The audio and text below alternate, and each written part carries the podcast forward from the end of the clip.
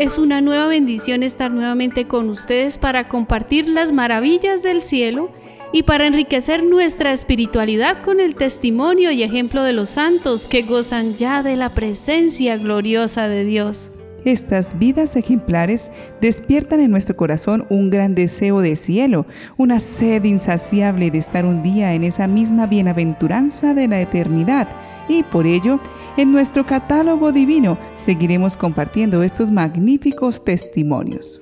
Y para seguir animados en este camino hacia la santidad, les compartimos los nombres de aquellas almas que hoy, 21 de octubre, conmemora la Santa Iglesia. Ellos son Santa Madre Laura de Santa Catalina de Siena Virgen, Santa Úrsula y compañeras mártires, San Bertoldo de Parma, religioso, San Hilarión Anacoreta, San Juan Twin, religioso, San Malco, monje, San Mauronto de Marsella, obispo, San Pedro Yutaech, mártir de 13 años, San Severino, obispo, San Bendelino de Treveris, eremita, San Viator de León, lector, Santa Silina de Laón, madre de dos santos obispos, Beato Pedro Capucci, presbítero, y beatos Luigi y María Beltrame, esposos.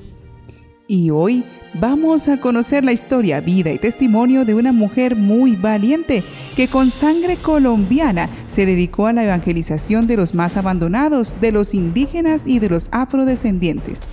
Una mujer paisa que contra viento y marea fundó una congregación religiosa y entregó su vida como consagrada al Señor, amándolo en la Santa Eucaristía y dándolo a conocer a través de la misión y la educación.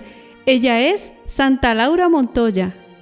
La madre Laura Montoya Upegui nació en Jericó, Antioquia, una pequeña población colombiana, el 26 de mayo de 1874, en el hogar de Juan de la Cruz Montoya y Dolores Upegui, una familia profundamente cristiana.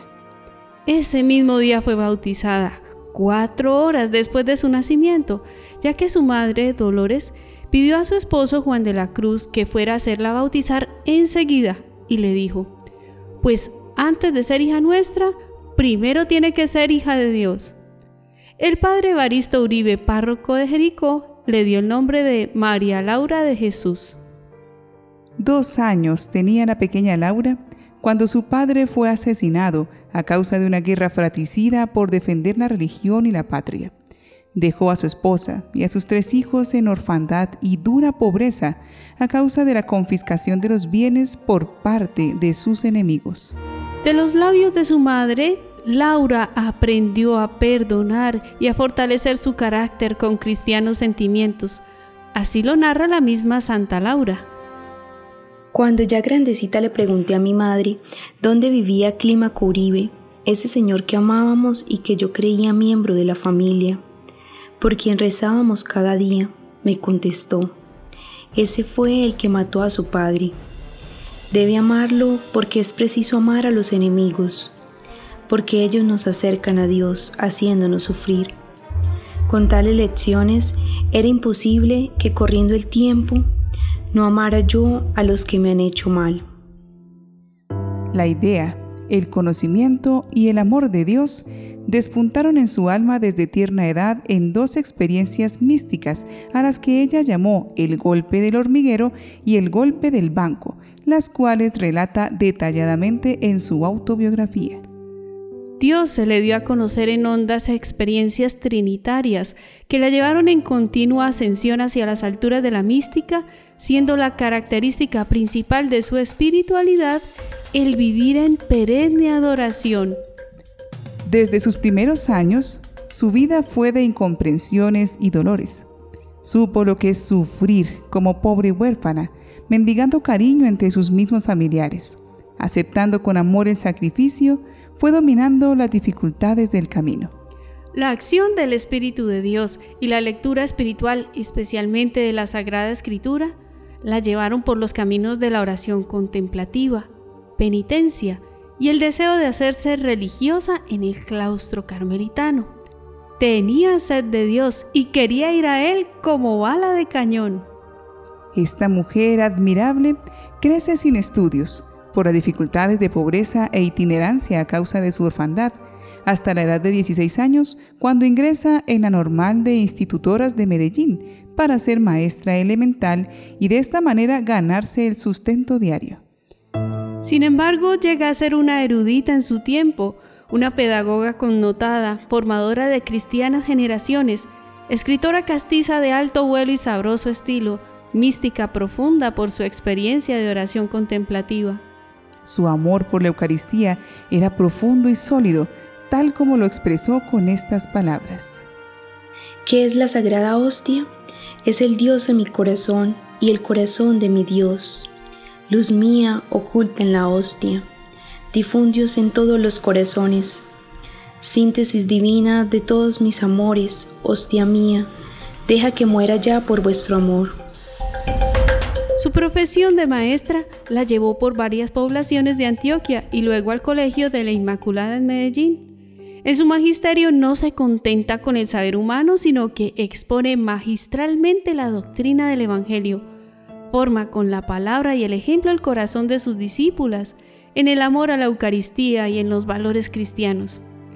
En un momento de su trayectoria como maestra, se siente llamada a realizar lo que ella llamaba la obra de los indios. En 1907, estando en la población de Marinilla, escribe, Me vi en Dios y como me arropaba con su paternidad, haciéndome madre, del modo más intenso de los infieles. Me dolían como verdaderos hijos. Este fuego de amor la impulsa a un trabajo heroico al servicio de los indígenas de las selvas de América. Santa Laura experimentó el dolor profundo de la terrible situación en la que se encontraban los indígenas y afrodescendientes, a los que llamó Millaga, pues bien sabía ella que estos hermanos y hermanas partían de este mundo sin conocer a su Padre y Creador, al Dios que ansiosamente los esperaba para realizar a plenitud su obra y fin para el cual habían sido creados, para una vida feliz, para la salvación eterna. La gestación de la obra esperó el momento de su iniciación deseada con cinco compañeras, y entre esas cinco estaba su propia madre carnal, doña Dolores Upegui. Inició la obra en medio de las dificultades, contrariedades y hasta calumnias. Para surgir busca recursos humanos, fomenta el celo misionero entre sus discípulas y en ellas prende el fuego apostólico de su propia alma aceptando de antemano los sacrificios, humillaciones, pruebas y contradicciones que se ven venir, el grupo de misioneras catequistas de los indios sale de Medellín hacia Dadeiva el 5 de mayo de 1914. Parten hacia lo desconocido para abrirse paso en la tupida selva. Van no con la fuerza de las armas, sino con la debilidad femenina apoyada en el crucifijo y sostenida por un gran amor a María, la madre y maestra de esta obra misionera. Santa Laura comprende la dignidad humana y la vocación divina del indígena. Quiere insertarse en su cultura, vivir como ellos en pobreza, sencillez y humildad, y de esta manera derribar el muro de discriminación racial que mantenían algunos líderes civiles y religiosos de su tiempo. La solidez de su virtud fue probada y purificada por la incomprensión y el desprecio de los que la rodeaban, por los prejuicios y las acusaciones de algunos prelados de la iglesia que no comprendieron en su momento aquel estilo de ser religiosas cabras, según su expresión, llevadas por el anhelo de extender la fe y el conocimiento de Dios hasta los más remotos e inaccesibles lugares, brindando una catequesis vivencial del Evangelio. Su obra misionera rompió esquemas para lanzar a la mujer como misionera en la vanguardia de la evangelización en América Latina. Se considera una mujer de avanzada, que elige como celda la selva enmarañada y como sagrario la naturaleza andina, los bosques y cañadas, la exuberante vegetación en donde encuentra a Dios. Sobre ello, Santa Laura escribe a las hermanas. No tienen sagrario, pero tienen naturaleza. Aunque la presencia de Dios es distinta, en las dos partes está y el amor debe saber buscarlo y hallarlo en donde quiera que se encuentre. para afianzar su obra tuvo que enfrentar a sacerdotes y políticos de la región, quienes consideraban que las mujeres no eran aptas para la tarea de la catequesis para los indios. Creer que mujeres catequizan indios, creer que logran lo que no han hecho los hombres es una perfecta ilusión, dijo alguna vez un funcionario del Consejo Municipal. Los indígenas tampoco estaban muy contentos con su presencia, pues los blancos siempre llegaban a tratarlos con desprecio y a arrebatarles sus tierras. Quedarse era impensable, pero Laura y las demás no desistieron. Ningún obrero quiso ayudarles a construir el rancho donde se alojarían, así que tuvieron que hacerlo con sus propias manos. Con esa misma determinación, poco a poco se ganaron la confianza de la comunidad y tres años más tarde fundaron la Congregación de Misioneras de María Inmaculada y Santa Catalina de Siena, mejor conocida como Misioneras de la Madre Laura, una obra religiosa que rompe moldes y estructuras insuficientes para llevar a cabo su ideal misionero, según lo expresa Santa Laura en su autobiografía. Necesitaba mujeres intrépidas, valientes, inflamadas en el amor de Dios, que pudieran asimilar su vida a la de los pobres habitantes de la selva, para levantarlos hacia Dios. La obra fue acogida con alma, vida y corazón por el excelentísimo Monseñor Maximiliano Crespo, arzobispo de Santa Fe de Antioquia, aprobada en medio de una naturaleza que les brindó el dulce canto de las aves, el verdor de la vegetación robusta y fuerte, y con el calor del trópico de Dabeiba, Antioquia, Colombia, que contagiaba alegría, gozo y esperanza. La obra cumbre de Santa Laura es su autobiografía, un libro de confidencias íntimas, experiencia de sus angustias, desolaciones e ideales, vibraciones de su alma al contacto con la divinidad, vivencias de su lucha titánica por llevar a cabo su vocación misionera. Allí muestra su pedagogía del amor, pedagogía acomodada a la mente del indígena que le permite adentrarse en la cultura y el corazón del indio y del negro de nuestro continente. La Madre Laura centra su eclesiología en el amor y la obediencia a la Iglesia. Vive para la Iglesia, a quien ama entrañablemente, y para extender sus fronteras no mide dificultades, sacrificios, humillaciones y calumnias. Su amor eclesial lo expresa diciendo, En cierto modo hay dos vírgenes que conciben y aman por obra del Espíritu Santo, María y la Iglesia. María dio a luz a Jesús y la Iglesia a los santos, que son como el reflejo de Jesús o sus imágenes vivas. Algunos estudiosos dicen que su alcance teológico podría igualarse al de mujeres excepcionales de la Iglesia Católica, como Santa Hildegarda de Bingen, la Santa Alemana, Santa Catalina de Siena, italiana, Santa Teresa de Jesús, española, o Santa Teresita de Lisieux, francesa. Las mismas que han recibido el título de doctoras de la Iglesia, al distinguirse por aportar al fortalecimiento de la doctrina y la afirmación de la fe y por su carisma intelectual como escritoras o visionarias. El referente más inmediato es por supuesto la Carmelita de Ávila, con quien Laura Montoya guarda varias afinidades, pues así como Teresa de Jesús en pleno siglo XVI recorría los caminos de España con la misión de fundar conventos para su congregación, 17 en total, Laura Montoya hizo sus peregrinaciones a lomo de mula por los insondables caminos de Antioquia y al final de su vida dejó expandida su congregación de misioneras en tres países, con 90 casas misioneras y un total de 467 religiosas.